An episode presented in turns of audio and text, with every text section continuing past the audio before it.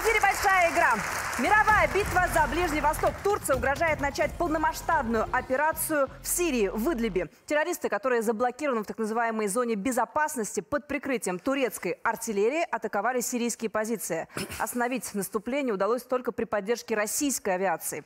Накануне вечером состоялся телефонный разговор между Владимиром Путиным и Таипом Эрдоганом. Чем грозит новое обострение в Сирии? Ситуация действительно острая. Соединенные Штаты и их союзники уже в течение 10 лет пытаются решить главную задачу – свергнуть законное правительство Сирии, правительство Башара Асада. Турция с самого начала в этой игре. Главным инструментом выступали исламистские вооруженные группировки, которые были связаны с Аль-Каидой, Э, Джабхат Ан-Нусрой и другими террористическими организациями, которые в Турции, в Соединенных Штатах и их союзных странах считают борцами за свободу. Сейчас все эти борцы за свободу в Идлибе. В соответствии с договоренностями, достигнутыми в Астане и в Сочи, Турция должна была их разоружить. Она это сделать не в состоянии. Во многом потому, что не она поддерживает и финансирует эти террористические группировки. Это делают Соединенные Штаты Америки. И за дело взялись, естественно, сирийские вооруженные силы, которые наводят порядок на своей собственной территории при поддержке э, российских э, воздушных сил. Ясно, что это не нравится Турции, ясно, что это не нравится Соединенным Штатам. И сейчас главный вопрос, который звучит, это готова ли Турция действительно, как говорит Эрдоган, прибегнуть к силе. И мой вопрос к Дмитрию Вашингтон. Насколько Вашингтон готов оказать поддержку Турции в ее возможной военной операции? Вячеслав, во-первых, когда мы говорим о том, кого Соединенные Штаты поддерживают в Сирии, это немножко сложнее, чем э, вам это иногда представляется. По крайней мере, мне так кажется. Э, Соединенные Штаты однозначно э, поддерживают так называемую умеренную оппозицию. Кто умеренная оппозиция и кто террористы, не всегда в Сирии легко разобраться, но однозначно организация Аль-Нусра и все с ней связанные по американскому закону считаются террористами, и мне очень трудно представить, чтобы им кто-то э, официально в Соединенных Штатах оказывал поддержку. Во-вторых, нужно помнить, что с одной стороны, как вы правильно сказали, действительно там есть э, террористы, и с этими террористами борется законное сирийское правительство при поддержке России. Но с другой стороны, там сотни тысяч, а некоторые говорят миллионы беженцев, которые зажаты между силами сирийской армии и э, границей с Турцией. И у Турции есть понятное желание, чтобы вся эта огромная масса не переливалась на территорию Турции, и там будет трудно разобрать, кто террористы, кто, законные беженцы. И э, последнее. Э, Турция, как вы прекрасно знаете, Вячеслав, это сложный политический игрок – Сегодня они используют Россию против Соединенных Штатов. На следующий день Эрдоган хочет использовать Соединенные Штаты против России. Это очень неоднозначная игра, и здесь нельзя как бы ситуацию мазать черно-белыми красками. Особенно это трудно мне, Вячеслав, находясь в Вашингтоне, Потому что когда вы говорите с представителями Госдепартамента и Министерства обороны, то вы выясняете, что у них совсем разные представления о прекрасном. Для Госдепартамента поддержка союзника по НАТО Турции является приоритетом. С их точки зрения сирийское правительство незаконное, и все, что оно делает, заслуживает осуждения, и этому нужно активно противиться. В Министерстве обороны в Вашингтоне больше говорят о необходимости борьбы с террористами и как Соединенные Штаты по указанию президента Трампа должны остаться вне конфликта и не вовлекаться ни в какие боевые действия. Вот такая сложная противоречивая картина. Но, ну, тем не менее, э, при всем э, э, различном понимании прекрасного в коридорах власти Вашингтона политика остается неизменной. Это поддержка тех антиправительственных групп внутри Сирии, которые выступают за свержение законного правительства Асада, который кто-то в Вашингтоне считает э, незаконным, но именно это правительство представлено в Организации Объединенных Наций и является законным. Э, полковник Мураховский, э, главный редактор журнала «Арсенал Отечества», часто бывает в Сирии, знает ситуацию. Готова ли турецкая армия реально выступить? Ну, на мой взгляд, э, вот эти заявления о том, что Турция там сосредоточит ударные силы своей армии, вышвырнет сирийскую арабскую армию из Идлиба, как они говорят, Некоторые вообще говорят, мы дойдем до Дамаска и свергнем Сасада. Это официальные СМИ турецкие, да, говорят? Это вот СМИ. Ну, я не знаю, насколько они официальные, вряд ли они настолько официальные. Там достаточно бешеных экспертов, так сказать. Но на самом деле Турция постепенно нагнетала обстановку. Сначала смотрела сквозь пальцы на действия радикальных исламистских формирований, в том числе Хаят Тахрир Шам, это наследницы Аль-Каиды, а, и э, не выполняла положение э, Сочинского меморандума о введении зон демилитаризации, где на глубину 20 километров должны были выведены тяжелые вооружения. Турция ничего за полтора года в этом отношении не сделала. Дальше, в соответствии с Сочинским меморандумом, Турция должна была разграничить вот как раз а, радикальных террористов – и вооруженную оппозицию, которая могла бы участвовать в политическом конституционном процессе. Она этого тоже абсолютно ничего не сделала. Несмотря на наши э, неоднократные заявления в адрес турецкой стороны по линии деконфликтации как раз, о том, что вот террористы обстреливают нашу авиабазу Хмимим с территории и с огневых позиций, которые рядом с наблюдательными пунктами турецкими, что террористы переходят турецко-сирийскую границу в провинцию Идлиб, ничего турками сделано не было. А когда сирийская армия начала операцию «Идлибский рассвет» по освобождению своих суверенных территорий от террористов, Турция начала постепенно то сначала передавать оружие и боеприпасы террористическим формированиям, напомню. Затем осуществляла огневую поддержку своей артиллерии – эти кадры есть. Действия террористов, тоже. эти кадры Министерства обороны съемкам с нашего беспилотника в провинции Идлиб представлены, и причем неоднократно. А в последние дни, на этой неделе буквально, она стала передавать террористам бронетанковую технику. И сейчас вопрос стоит о том, либо Турция признает реальное положение дел на земле, то есть освобождение сирийской арабской армии своей суверенной территории, по сути дела, под границам зоны зоны демилитаризации, которое было установлено Сочинским меморандумом, э, либо она в дальнейшем пойдет на конфликт, но я не вижу желания турецкого руководства идти угу. на дальнейший конфликт. И именно в этот момент, впервые за долгое время, Соединенные Штаты однозначно встали на сторону Анкары. Почему? Вячеслав, Соединенные Штаты стали на сторону Анкары, потому что э, Турция является членом НАТО и у Соединенных Штатов есть соответствующие обязательства по этому союзу. Потому что Эрдоган говорит, что его страна чуть ли не подвергается российской агрессии, не прямой, а с помощью российских союзников, сирийского правительства. Ну и потому что, как вам хорошо известно, существует соревнование между Москвой и Вашингтоном за влияние на Турцию, и у Вашингтона в данном случае есть возможность набрать очки с Эрдоганом. Но мне хотелось задать вопрос заместителю министра иностранных дел России Александру Грушко.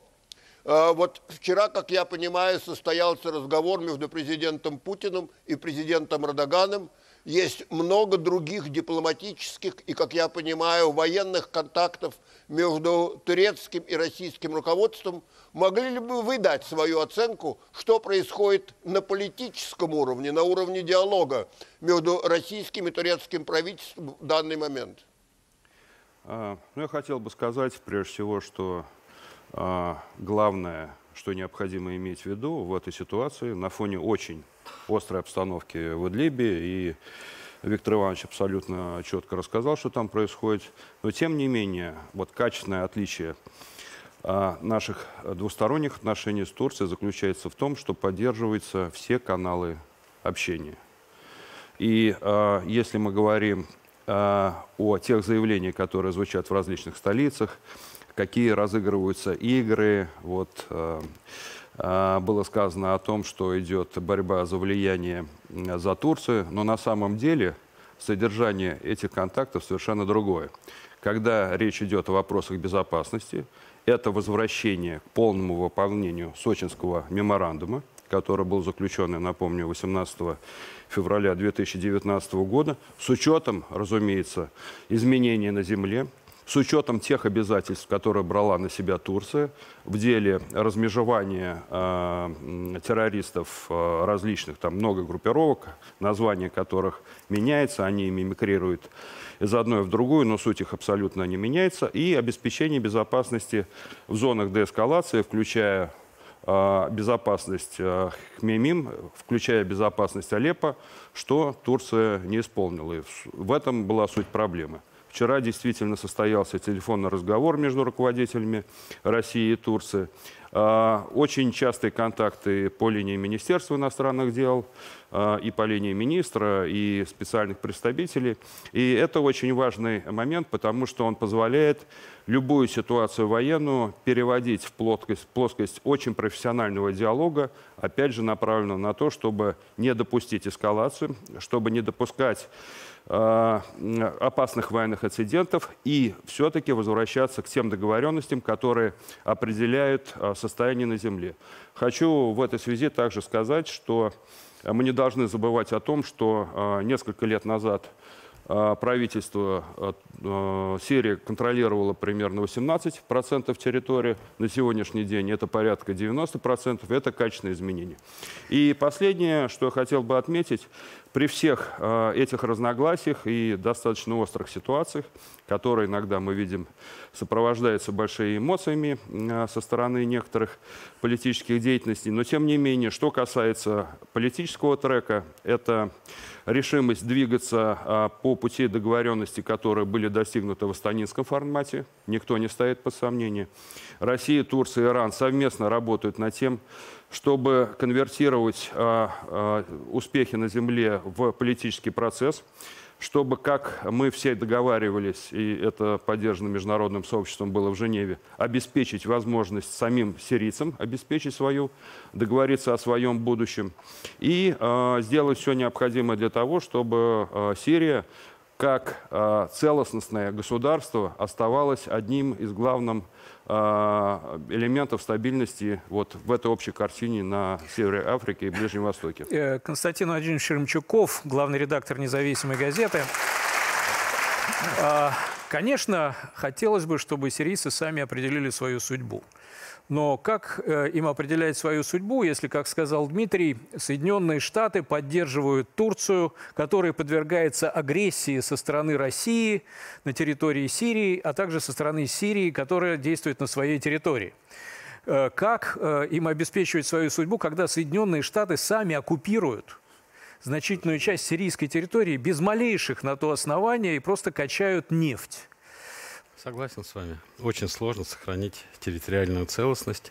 Тем более в начале конфликта э, появилось несколько э, достаточно авторитетных э, заявлений о том, что хотят расчленить Сирию на три Э, на три государства после этого конфликта. Но это было еще в тот момент, когда ставили задачу американцы по смене режима. Вот отличительная особенность сегодня то, что администрация США не ставит задачу смену режима, э, режима Асада. А что, она изменила свою позицию когда-то? Она, да, Трамп сказал, что мы больше, и Госдеп сказал, что мы больше не ставим этой задачи. А это очень существенно, потому что Эрдоган одно дело... ставит такую задачу. Ну, послушайте, мы сейчас говорим об Америке. Вопрос был про Соединенные Штаты Америки. Эрдоган играет свою игру. У него серьезная проблема с курдами, и у него серьезные проблемы с нами. Он пытается как-то манипулировать своими э, э, возможностями. Например, нам перекрыли э, в четверг, по-моему, э, зону для полета военно-транспортной авиации через территорию Турции. Наши самолеты должны были лететь через Ирак и Иран. Уже а? все наладилось. Да, нет, я имею в виду, это пробует, потому что в ответ они как бы хотят узнать, а что мы можем. Но вот участие нашей авиации, как было сказано в репортаже, остановило наступление этих сил, а за этими силами, то, что мы называем террористами, 12 тысяч турецких войск и много техники. Это говорит о том, что фактор нашей авиации является решающим. С ним тоже нельзя э, считаться. Беженцы на территории Турции тоже для Эрдогана существенный э, фактор. Американцы, которые качают нефть и которые ждут, что мы все тут перессоримся, тоже мощный фактор. Поэтому э, никто не говорил, что это будет легкая игра хоть и очень большая э, игра в этом районе, но, э, мне кажется, тенденция, вот то, что вы упомянули, 18% и 90% под контролем, показывают общий, общий тренд. Ну, вот сейчас Я новое предложение со стороны э, Меркель э, Макрона. и Макрона, Макрона провести четырехсторонний нормандский формат по Стамбулу. Это может вообще куда-то привести? Будет ну, моя точка зрения, что у Меркель и Макрона очень мало ресурсов для того, чтобы быть авторитетными гарантами э, какого-либо, какой-либо договоренности. Вот, поэтому это просто изменившиеся их статусы в их собственных головах в Европе. Макрон хочет стать лидером внешнеполитического блока э, Европейского Союза, а Меркель э, наконец-то отошла от своих внутриполитических проблем в Германии и вдруг поняла, что она руководитель Германии, самой мощной страны Евросоюза. Поэтому, но любые переговоры, как известно, мы приветствуем, потому что это, по крайней мере, на время переговоров не убивает людей. Вот. Но я лично сомневаюсь, что европейцы обладают ресурсом. Я бы хотел уточнить позицию США. Вот официальная формулировка госсекретаря Помпео, когда он выражал а, значит, сочувствие Турции по поводу гибели их военнослужащих. Территории, оккупированные режимом. Американцы свои очень часто оккупированные. и наше руководство называют режимом. Ну и что? Ну, тем не Это менее, позиция, позиция неприятия Но, режима по крайней Асада. Мере, санкции в адрес режима Асада. Нашу страну не обвиняют в том, что наше правительство оккупирует собственную территорию. Но вот да. в отношении, пока, пока. В, отношении, пока. в отношении Асада И в отношении беженцев часто. я все-таки давайте уточню. Вот эти вот э, сведения о СМИ, о миллионах, сотнях тысяч беженцев, они не соответствуют действительности полностью. Из Идлиба сейчас нет никакого серьезного потока беженцев, что через турецкую границу, что через пункты пропуска, которые организованы на линии соприкосновения войск ну, сирийско-арабской армии. А сколько ну, из Сирии что... в Турцию сбежало с начала конфликта? С начала Перешло. конфликта разные цифры, цифры называются, максимум называется Турция, потому что она хочет получить да. и получает от ЕС, деньги и от получает Евросоюза. от ЕС реальных цифр не знает никто. Ну, потому что перемещение, эксперта. как цыганского табора, постоянно идет. А, а, вот э, Вячеслав поднял очень хороший вопрос.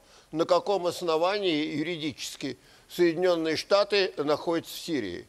Я бы хотел, чтобы у меня был хороший э, ответ, который бы мог удовлетворить Вячеслава, да и, честно говоря, меня самого. Такого ответа нет. Это все началось во время администрации Обамы – который, как э, вы помните, занял позицию, что Асад нелегитимен и что Асад должен уйти. На самом деле э, Обама очень мало сделал, чтобы заставить Асада уйти. Но поскольку он заявил, что сирийское правительство нелегитимно, то можно было занять позицию, что Соединенные Штаты имеют право на присутствие в Сирии независимо от позиции сирийского правительства. Далее. Конечно, был вопрос борьбы с терроризмом. Сегодня э, ISIS – это во многом, э, если хотите, израсходовавшая свой потенциал сила, хотя не полностью. Но тогда ISIS э, занимал очень сильные позиции и в Сирии, и в Ираке. И это было в общих интересах и России, и Соединенных Штатов, чтобы были приняты все возможные меры против этой террористической организации. И это было тоже в значительной мере американским мотивом. Но вот сейчас меня беспокоит другое, о чем я хочу спросить э, Виктора Мураховского. Да, конечно, происходят какие-то очень серьезные неприятные вещи между Россией и Турцией, но я абсолютно согласен с господином Грушко, что, скорее всего, до конфронтации военной дело не дойдет. Но вот меня беспокоят периодические сообщения о каких-то инцидентах между российскими и американскими э, военнослужащими в Сирии. Причем э, сообщения, опять-таки, даже в американской печати весьма противоречивые. Министерство обороны в Вашингтоне, Пентагон, в принципе, говорят, что какие-то инциденты имели место, но это понятно, когда вооруженные силы двух стран, которые не согласны друг с другом, оперируют где-то вот в одном районе, какие-то широковатости неизбежны, но ничего страшного не происходит, и все эти инциденты весьма конструктивно решаются. А вот господин Папел, э, государственный секретарь и государственный департамент имеют гораздо более мрачную э, оценку российских действий, говорят вот о российской поддержке сирийской а, агрессии на своей собственной сирийской территории. Да, да. И самое главное, вот я не могу понять, вот вы, э, Виктор, как считаете, есть потенциал для военного столкновения между Россией и Америкой на сирийской территории? Конечно, теоретически такой потенциал есть, поскольку присутствует действительно в одном воздушном пространстве, на одной территории и представители наших вооруженных сил, и э, американских вооруженных сил, независимо о легитимности или нелегитимности нахождения той или иной стороны. Но, к счастью, есть линия прямая э, деконфликтика. Стороны предупреждают друг друга о перемещениях своих значимых контингентов войск – и предупреждают друг друга о том, если их э, самолеты или вертолеты военно-воздушных сил перемещаются вблизи э, зон ответственности противной стороны. Также установлены зоны границы ответственности, куда нельзя заходить противоположной стороной. Поэтому на земле все это решается в рабочем режиме и, слава богу, без всякой стрельбы. Ну, правильно абсолютно было сказано, что работают механизмы деконфликтинга, они очень эффективны. А, есть четкое понимание в отношении того, кто что делает, в каком районе. И, а, по сути, речь идет о координации иногда, но США по политическим причинам а, не хотят называть это координацию, называют деконфликтом. А теперь вот много говорилось о беженцах. Действительно, это серьезная проблема. Она не только проблема связана с реальной ситуацией, но мы видим, как наши контрагенты, скажем так, используют ее пропагандистских целей, потому что критика в основном российских и сирийских действий основана на том, что будут беженцы, что это будет катастрофа, надо думать а, тех несчастных, которые оказались в зоне конфликта, это все правильно. И мы предпринимаем большие усилия по линии а, а, ООН, прежде всего, для того, чтобы обеспечивать прохождение гуманитарных конвоев. Огромные усилия предпринимаем самостоятельно на земле. Но я хотел бы сказать, ведь для того, чтобы решить проблему беженцев, надо уже вплотную заняться вопросами реконструкции, реабилитации Сирии. Да, С Европейским Союзом мы говорим, вы все время нам жалуетесь на вот это миграционное давление, что необходимо предпринять усилия для того, чтобы вот эта волна мигрантов не захлестывала больше Европу. Мы говорим, хорошо, куда им возвращаться? Только в Сирию. Но у них существует официальный запрет на любые проекты, любое финансирование – строительство домов, восстановление инфраструктуры, школ, госпиталей, все хотите, до тех пор, а, пока не будет запущен политический процесс. Мы им говорили, что значит, ну вот пусть Конституционный комитет соберется. Он собрался. Теперь позиция Европейского Союза, он должен а, какие-то первые результаты показать. И самое главное, никто не говорит о том, что существуют санкции на поставку а, медоборудования, на поставку лекарств, Никто не думает о том, что Сирия, благодаря тому, что США просто воруют нефть и незаконно там находится, а, она, Сирия не может отапливать те же госпитали, детские дома, школы и так далее и тому подобное. Конечно, если говорить о полном решении сирийской проблемы, здесь э, необходимо абсолютно четко менять линию вот тех игроков, которые могут создать условия для того, чтобы решать глубинные проблемы. Это связано с возвращением людей к мирной жизни и реабилитацией страны. Но все-таки вот конфликтность э, этого э, потенциала сейчас, Константин Владимирович, Россия, США, я не считаю, что очень высокая. Нет политической воли ни у США, ни у России. А э, случай? Воспользоваться. Ну, я думаю, что предотвратят случай. Просто нет, сейчас нет такой политической воли, ни там, ни там, именно между нашими странами, чтобы был конфликт. Мы очень надеемся, что это будет услышано э, в тех переговорах, которые предстоят, и сирийская проблема будет решаться путем переговоров, без потерь, без какого-либо а, военного потенциала. Ну, мы переходим к следующей части нашей программы. Одна телеграмма. 74 года противостояния. Невидимая борьба, которая определила суть современной политики. Сразу после рекламы фильм «Дмитрий І трясаемся об истоках противостояния России и США. Кто первым употребил термин «концепцию сдерживания»?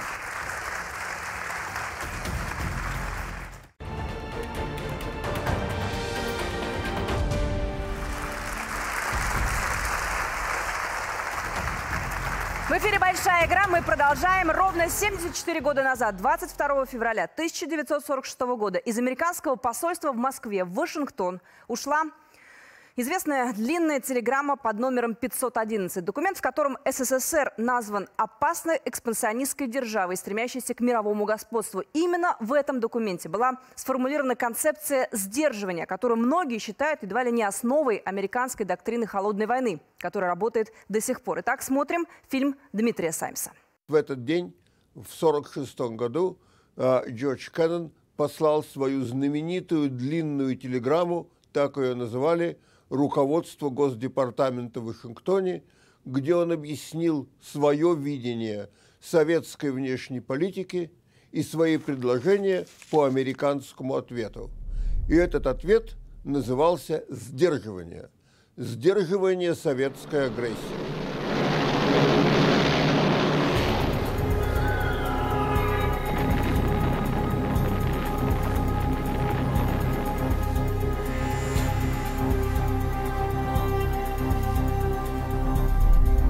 Были акции своеобразного такого превентивного, может быть, устрашения Советского Союза,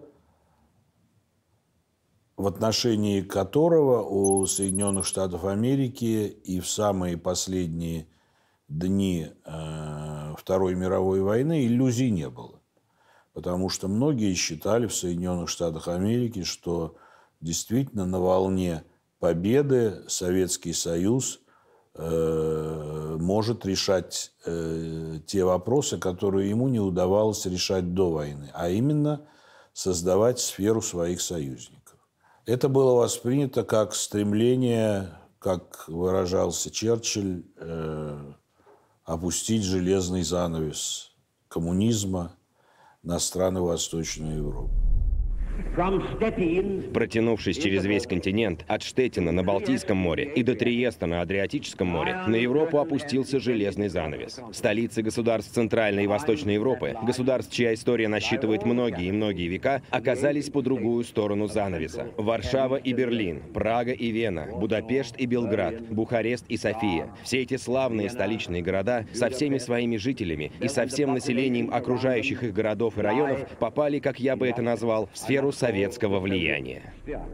Соединенные Штаты – это ведь, э, в общем, э, тоже экспансионистское государство. Вообще говоря, у наших двух государств таким каким-то роковым образом проблемы, связанные с экспансионизмом, они всегда были и существовали в истории, потому что американское государство сначала развивалось по линии континентальной экспансии – и сформировалось как государство, которое проводило экспансию американского континента.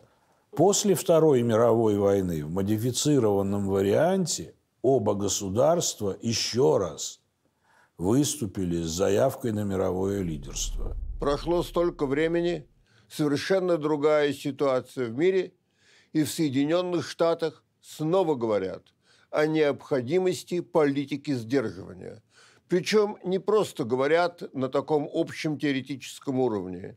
Сдерживание стало официальной стратегической доктриной Соединенных Штатов. Как это произошло? Кто за это ответственен? И какие тут могут быть последствия для России, для Соединенных Штатов и для мира? Мистер Амбассадор, Уважаемый господин посол, спасибо, что согласились помочь нам разобраться в российско-американских отношениях в контексте длинной телеграммы Джорджа Кеннона. Термин «сдерживание» сейчас используется на официальном уровне. Вы, наверное, знаете, что в бюджете США на следующий год заложены расходы на программу по сдерживанию России. Госсекретарь Майк Помпео и министр обороны Марк Эспер регулярно используют этот термин в своих выступлениях. Может быть, это какое-то другое сдерживание? Думаю, что другое. Нашу политику в отношении России следует рассматривать в более uh, широком контексте общемировых событий. Я имею в виду, в первую очередь, растущую мощь Китая. В Вашингтоне полагают, что в ближайшие 20-25 лет Китай, скорее всего, усилится настолько, что сможет на равных соперничать с США и превратиться в еще одну мировую сверхдержаву. Российско-американские отношения следует рассматривать именно в контексте усиления Китая. Пока что, на мой взгляд, руководство США действует неправильно, ставя Китай и Россию на одну доску. Та политика, которую мы проводим сейчас, я имею в виду санкции, будь то за российское вмешательство на Украине, или за поставку газа в Европу, или за поддержку Венесуэлы, все это, на мой взгляд, только толкает Россию в объятия Китая. Так что я не знаю, как Майк Помпео сегодня называет свою политику в отношении России, сдерживание или как-то еще, я могу сказать только одно. С учетом того, что Китай становится для нас глобальным конкурентом, наша политика в отношении России должна стать намного более изощренной страной. Когда я в Москве разговариваю с людьми из российского руководства, многие из них говорят, что с администрацией Трампа уже вряд ли получится договориться. Больше шансов выйти на какой-то диалог с европейцами. В Москве считают, что у России сейчас сильная переговорная позиция. В России говорят, что нужно проявить стратегическое терпение, и тогда рано или поздно американцы, и особенно европейцы, одумаются и станут более сговорчивыми. В каком-то смысле это похоже на то, что говорил Джордж Кеннон. Кажется ли вам такой подход эффективным? И видите ли вы здесь какие-то опасности? Нет, я не считаю такой подход эффективным. Суть в том, что российская экономика по-прежнему очень сильно зависит от природных ресурсов. У России не получилось диверсифицировать свою экономику и включиться в глобальное соревнование в области новых технологий. А именно вокруг этого, на мой взгляд, будет сейчас выстраиваться конкуренция в мире. У России есть какое-то пространство для маневра. Например, Россия добилась определенных дипломатических успехов на Ближнем Востоке. На данный момент российско-американские отношения достигли низшей точки низшей точки Низшей точки. В плане доверия, в плане способности договариваться так плохо еще никогда не было. Многие люди сегодня в Москве скажут вам, США настроены враждебно по отношению к России не из-за того, что Россия что-то сделала не так. Просто Россия при Путине снова стала важным игроком на геополитической арене. У России появились возможности, в первую очередь военные, которые позволяют ей вести себя с достоинством и отстаивать свои интересы. И пока Россия будет занимать такую позицию, а отказаться от этой позиции Россия считает для себя неприемлемым, пока Россия будет оставаться великой державой, готовой отстаивать свои интересы, Вашингтон никогда не пойдет на серьезное сотрудничество с Россией, что бы та ни делала и не говорила. Вы с этим не согласны? Нет, категорически не согласен. Сразу по двум или трем причинам. Прежде всего, те, кто так говорит, преувеличивают значимость России в международных делах. Я не считаю, что Россия стала великой державой. Какое-то влияние у России, конечно, есть. Вы не считаете Россию великой державой? Ну, это смотря что понимать под великой державой, конечно. Ну, я думал, если страна в состоянии уничтожить Соединенные Штаты, это, в общем-то, делает ее великой державой. Ну, если так, то, конечно, тогда Россия великая держава. Но я просто хочу процитировать кое-что, что я услышал на Мюнхенской конференции по безопасности. Это был европеец. Он сказал, что Россия ведет себя как хулиган, как нарушитель общественного порядка. Именно так Россия воспринимается многими людьми и в Вашингтоне и в Европе. И если у России есть какое-то влияние, какая-то сила, то это проявляется только в ситуации хаоса, который Россия сама и создает. А великие державы все-таки ведут себя более сдержанно. Это первое. Теперь второе. Те, кто обвиняет США в том, что они отказываются садиться за стол и договариваться об улучшении отношений с Россией, забывают кое-что очень важное. Почему у американцев такой настрой? Потому что американские спецслужбы объявили, что российское вмешательство в президентские выборы 2016 года действительно имело место. Независимо от того, кто победит на выборах 2020 года, Трамп или кто-то другой, ради будущего российско-американских отношений я очень надеюсь, что на этот раз никаких следов следов российского вмешательства не найдут. Если все пройдет хорошо, то определенные сдвиги будут и у республиканцев, и у демократов. И тогда при новом президенте, даже если это будет не Трамп, все равно у нас будет шанс на улучшение отношений. В чем опасность современной политики сдерживания? Когда Кеннон писал свою знаменитую длинную телеграмму, он исходил из того, что с Советским Союзом договориться невозможно, что Советский Союз по своей внутренней структуре, в силу своей идеологии, не способен ни на какой компромисс с Соединенными Штатами и Западом в целом. Поэтому единственный способ помешать советской агрессии и избежать войны – это было сдерживать советскую экспансию. И Кеннон тогда, сначала в своей длинной телеграмме, создал впечатление, что в первую очередь он считал, что нужно сдерживать советскую экспансию с помощью военной силы. Но вот когда мы смотрим на сдерживание сегодня, то сдерживание, конечно, в первую очередь имеет военный компонент.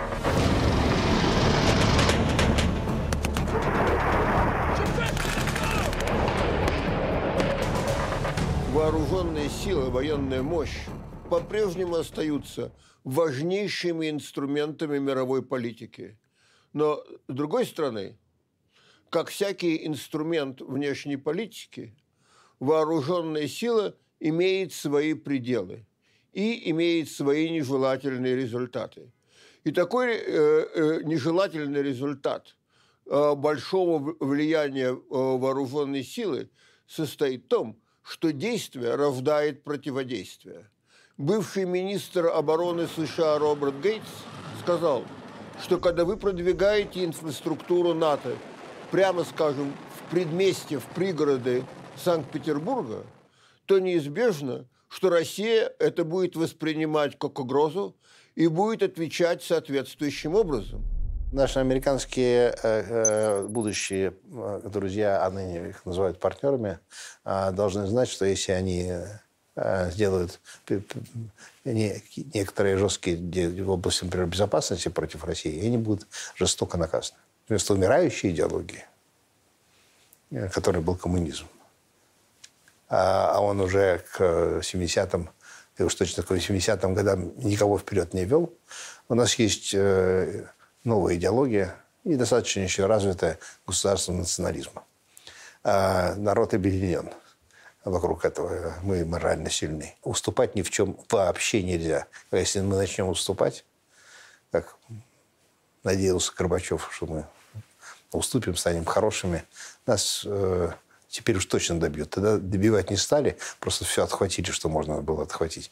Но сейчас-то, когда они увидели, что Россия неисправимая, что она снова восстанавливается, э, будут добивать. Напомню вам, что э, в 2014 году, когда мы, наконец, а, перестали отступать и дали бой.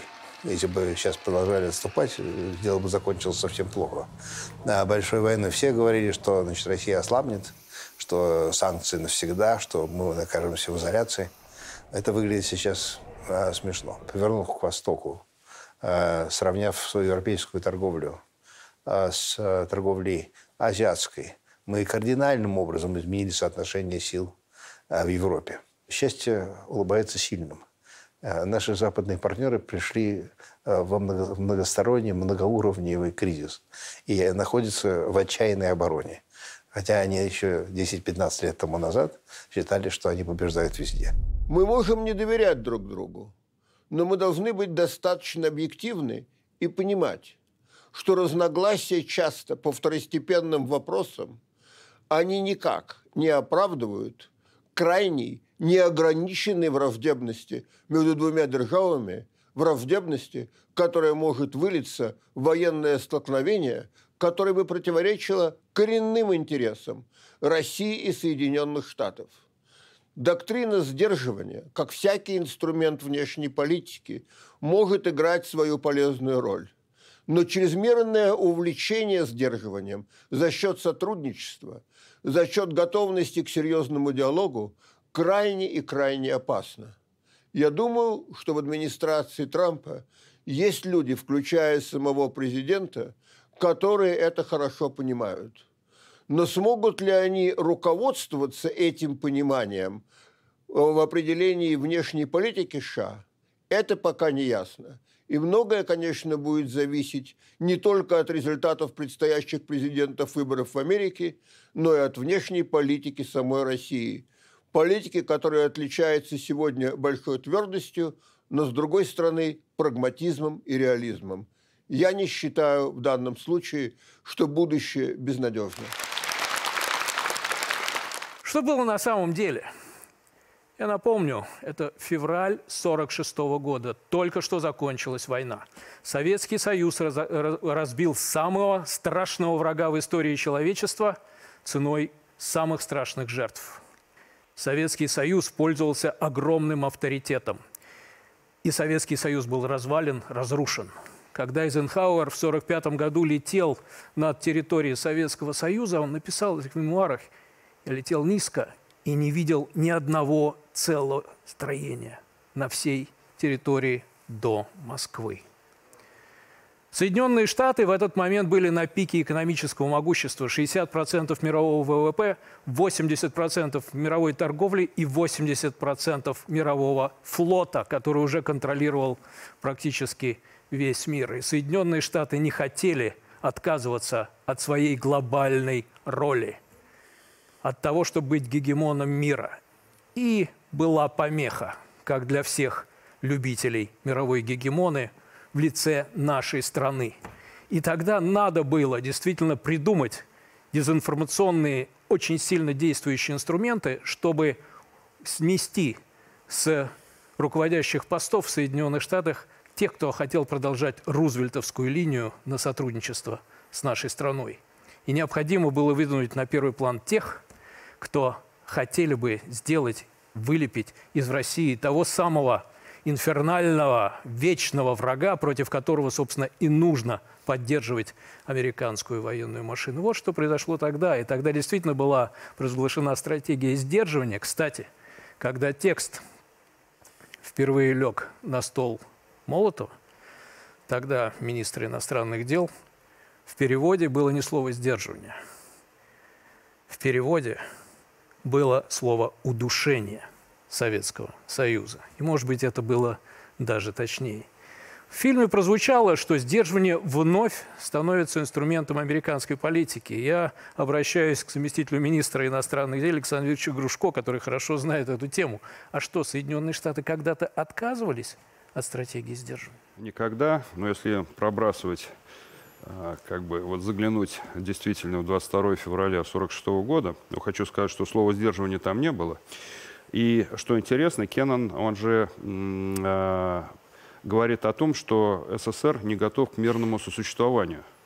Но это он вкладывает якобы э, в целеполагание российско-советского руководства тогда, что советское руководство не готово к мирному сосуществованию, поэтому надо СССР противостоять. Вот оттуда все это пошло. Хотя мы знаем, что 60-е, 70-е годы и в центре советской внешней политики. Это было мирное сосуществование двух систем. И я хочу сказать, что сдерживание абсолютно э, всегда присутствовало во всех военных доктринах, политических. Ничего не меняется с тех пор. Если мы читаем установки не только США, а даже Евросоюза, пять принципов Магерини, это тоже своего рода сдерживание. Э, это укрепление э, э, инструмента восточного, восточного партнерства, которое ясно направлено на то политически, чтобы не дать развиваться гармонично связям России с нашими соседями. Это а, работа с гражданским обществом. Я использую просто язык. На самом деле это попытка оказать влияние а, на внутренние процессы. И в этом смысле все продолжается. Но есть одно принципиальное отличие нынешней ситуации с другой. Вот если, давайте задумаемся, если убрать сдерживание, что будет объединять исторический Запад? Практически ничего. И, конечно, сегодня а, мы должны констатировать с большой тревогой, что сдерживание, русофобия используется как единственный обруч, который вот их пытается стянуть. Это видно на примере НАТО. Очень коротко скажу. Вот 9 мая этого года а, в Москву приедут лидеры многих государств, ветераны. Это будет великий праздник, а, праздник, а, связанный с горечью утрат – отдать э, дань памяти тем, кто спас мир от коричневой чумы, благодаря кому мы все живы э, и живем. И в это же время, с 20 апреля по 20 мая на территории Европы будут высаживаться 20 тысяч американских солдат со сотнями единиц тяжелой техники и будут утюжить леса, перелески, дороги в Польше, в странах Балтии. К ним присоединится еще 17 тысяч войск союзников. Все это для нас абсолютно понятно. Будет в рамках идти... учения. В рамках да. учения, да. И все это будет идти под э, залпы э, информационных пушек насчет того, что Россия представляет экзистенциональную угрозу, от которой надо защищаться и так далее. Это вот все это будет происходить 9 мая. А, поэтому иногда хочется спросить, Макрон, наверное, был очень прав в своем медицинском э, диагнозе, но на самом деле это серьезнейшая проблема. И если мы говорим о том, что э, сдерживание должно уйти, это должно произойти, но для этого США должны согласиться с новой реальностью. Мир стал полицентричным. Кого сдерживать? Ну, как кого сдерживать? Мы, мы видели фильм, да. в котором, во-первых, сказано, э, сказано, что Россия не является великой державой. Кстати, интересно вот э, посмотреть бы реакцию Макрона, если кто-то ему сказал, что Франция не великая держава. Просто даже интересно. Ну, да. а, а, ну, величие, да. И сказано, что Россия вообще не является никаким фактором от нее ничего не зависит, у нее слабая экономика. Ну, по этой, э, э, с этой точки зрения в 1945 году или в 1946 году Россия, Советский Союз точно не был великой державой, потому что экономика наша была развалено, разрушено. Ядерного оружия еще не было. И не было ядерного оружия, которое придало тогда Соединенным Штатам большей уверенности в том, что им надо проводить ту линию, которую э, они проводят. Но сейчас, э, как сказал посол Берт, есть Китай, который является достойным объектом для сдерживания. Правда, тогда непонятно, почему сдерживают именно Россию и возле наших границ проводят эти учения.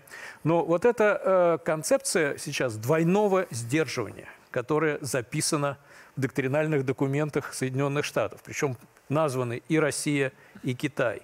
Это действительно что-то новое э, в американской стратегической мысли. И, э, Константин Владимирович, как вы считаете, вообще Соединенным Штатам по силу такое двойное сдерживание России и Китая? Ну, и что это значит для нас? Я хотел бы сказать, что э, в 1946 году э, Советский Союз несмотря на все то, что вы сказали, героическая победа, все-таки э, все еще преследовал идеи и мировой революции, и поддержки революционных движений, в последующем национально-освободительных движений по всему миру.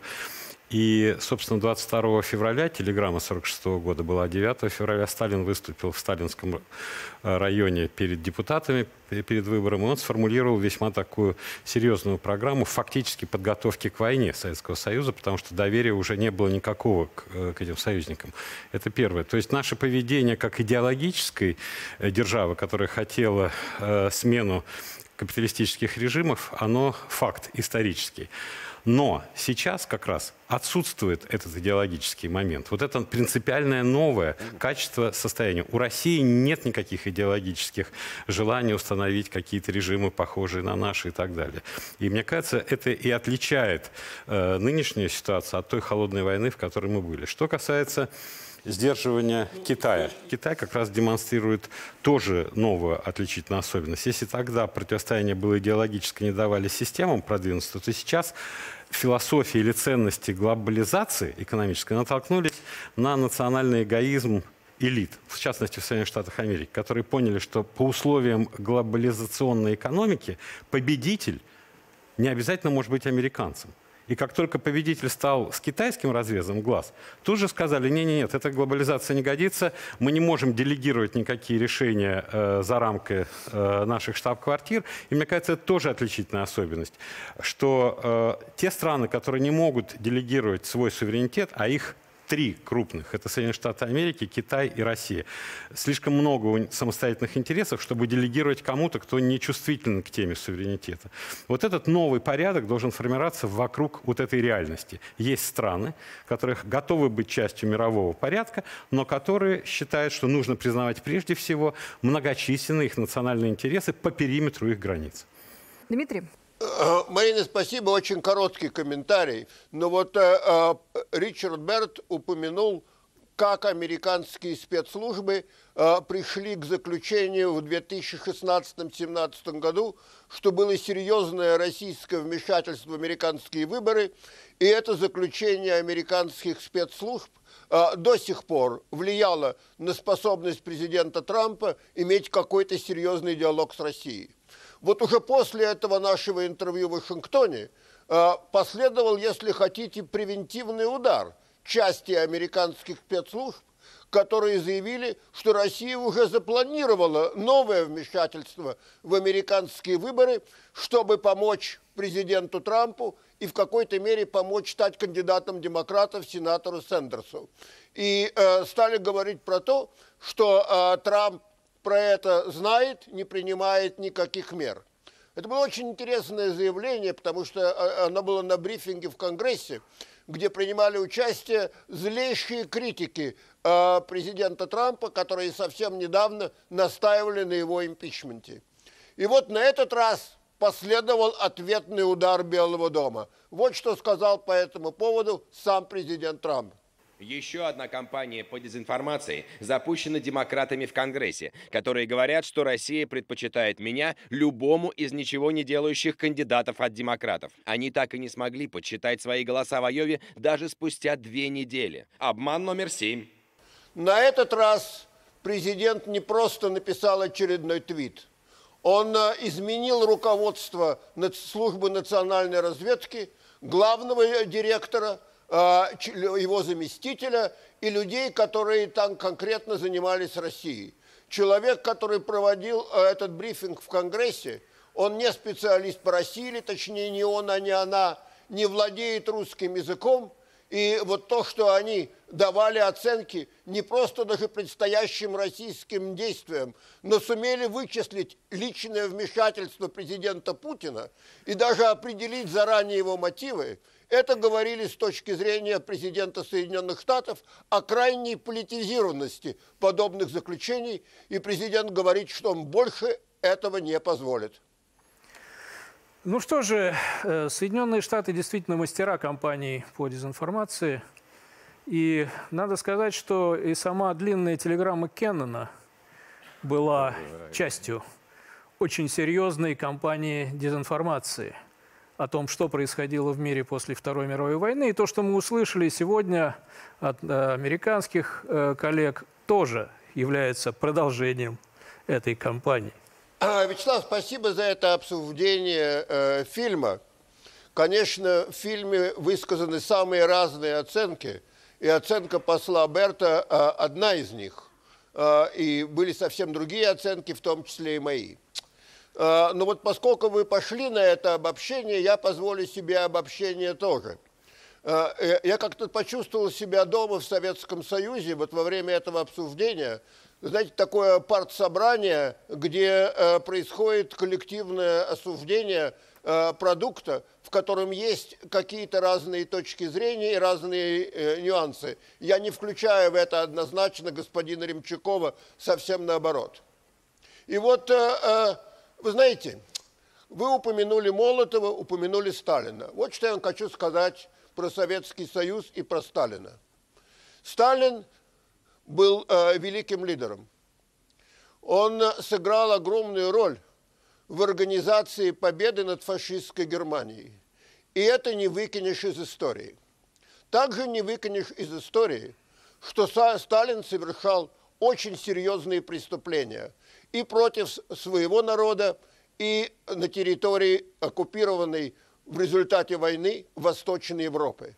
И мне кажется, что вот э, смешивать законную гордость по поводу советской победы над фашизмом и советской роли в освобождении Европы от коричневой чумы, смешивать это защитой всего, что делал Сталин, я надеюсь, что это уже Советским Союзом было отвергнуто и отвергнуто современной Россией.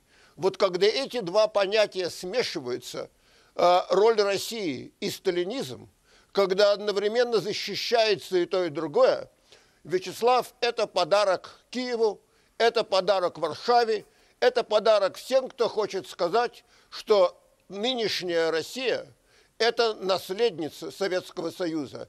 Это не так. И я уверен, что создавать подобное впечатление не входит и в ваши задачи. Нынешняя Россия, безусловно, наследница всех славных побед нашей истории. Всех, которые у нас сейчас пытаются отобрать. Те, кто говорит о том, что победа была не наша, что мы бы совершали там военные преступления в Восточной Европе. и что нацизм был благом. К сожалению, действительно, таких людей сейчас в Польше, Украине и в Соединенных Штатах оказывается слишком много. Есть бесспорные вещи. Бесспорно, что Советский Союз одержал победу во Второй мировой войне. И никаким, никаким партсобранием в Соединенных Штатах или где-то еще это отменить нельзя безусловно. Так же, как бесспорно, что уже в мае 1945 года Уинстон Черчилль предлагал Соединенным Штатам план «Немыслимое» – война против Советского Союза силами Англии, Соединенных Штатов, Германии и Польши. Бесспорно и то, что борец за демократию Труман в 1945 году 8 августа уничтожил Хиросиму и Нагасаки. Бесспорно то, что, обретя ядерное оружие, Соединенные Штаты задолго до того, как появилась телеграмма Кеннона, вынашивали планы ядерного нападения на Советский Союз. Вот смотрите, план «Тоталити» – Планы атомной войны против СССР, разработанные Объединенным комитетом начальников штабов США в период 1945-1959 годов, составлялись и уточнялись почти ежегодно. Первый такой план, получивший кодовое название «Тоталити», был готов в конце 1945 года. Он был составлен с учетом атомных ударов по японским городам Хиросима и Нагасаки. В нем учитывались стратегические территории СССР и возможные последствия нанесения первого атомного удара с использованием 20 10 атомных бомб. Планом предусматривалась бомбардировка 17 городов СССР, включая Москву, Горький, Куйбышев, Свердловск, Новосибирск, Омск, Саратов. При этом разработчики плана исходили из того, что Советский Союз не сможет нанести по США ответный удар из-за отсутствия у него атомного оружия. Иными словами, ставка делалась на безнаказанность для США, обеспечиваемую атомной монополией. Соединенные Штаты взяли после Второй мировой войны курс на глобальное доминирование. И в этом курсе главное было предотвращение появления или возвышения центров силы, которые могли бы бросить вызов этому американскому глобальному доминированию, а затем и просто неподконтрольных США центром силы. Отсюда Сирия, которая была неподконтрольным центром силы. Отсюда Афганистан, отсюда Ирак – Отсюда Ливия. Советский Союз, Россия – хулиган в международном плане. Мы не уничтожали эти страны. Россия всегда выступала как фактор стабильности. Мы не начинаем войны, мы их заканчиваем. Поэтому сдерживание будет. И сдерживание будет именно потому, что мы остаемся суверенным центром силы, который хочет самостоятельно определять свою судьбу, а не следовать просто хотелкам из-за океана. Россия не должна следовать хотелкам из океана. И хочу напомнить Вячеславу, что в начале 90-х годов, э, я об этом неоднократно говорил и писал, когда для многих в российском руководстве, включая, допустим, э, министра иностранных дел Козырева, включая бывшего э, главу краткосрочного КГБ э, Бакатина, с которым вы вместе работали, им тогда как раз казалось самоочевидным, что можно активно сотрудничать с Соединенными Штатами, и особенно в случае Козырева и Бакатина, идти в фарватере американской внешней политики – я всегда говорил, что это нереально, и что это плохо закончится не только для России, но и ударит бумерангом по Соединенным Штатам. Что касается э, роли России в победе над нацизмом, между вами и мной нет ни малейших разногласий. Но защищать все, что делали Сталин и Молотов, для меня представляется абсолютно неприемлемым. Для меня это искажение истории. Причем искажение далеко не безобидное – оставящая современную Россию под серьезный и абсолютно ненужный геополитический удар. Признание реальных фактов истории – это не уступка, это не признание слабости, это свидетельство того, что Россия сегодня мощная, уверенная в себе и честная держава. Мы сами разберемся в своей истории, в ее трагических и героических страницах. Мы не нуждаемся ни в каких подсказках. ниоткуда. Вы все время оцениваете американскую историю и выносите очень жесткие суждения не только по поводу отдельных действий, но и по поводу всего характера американского государства и американского народа. И не вам запрещать мне говорить то, что я считаю соответствует исторической правде. Дмитрий, в отличие от вас, я являюсь доктором исторических наук, и в отличие от многих экспертов, которые высказываются о российской истории, я знаю, о чем я говорю. В отличие от Вячеслава, я действительно не являюсь российским советским доктором исторических наук, но я думаю, что у меня есть достаточно оснований говорить о том, что и у меня есть известные квалификации как у историка.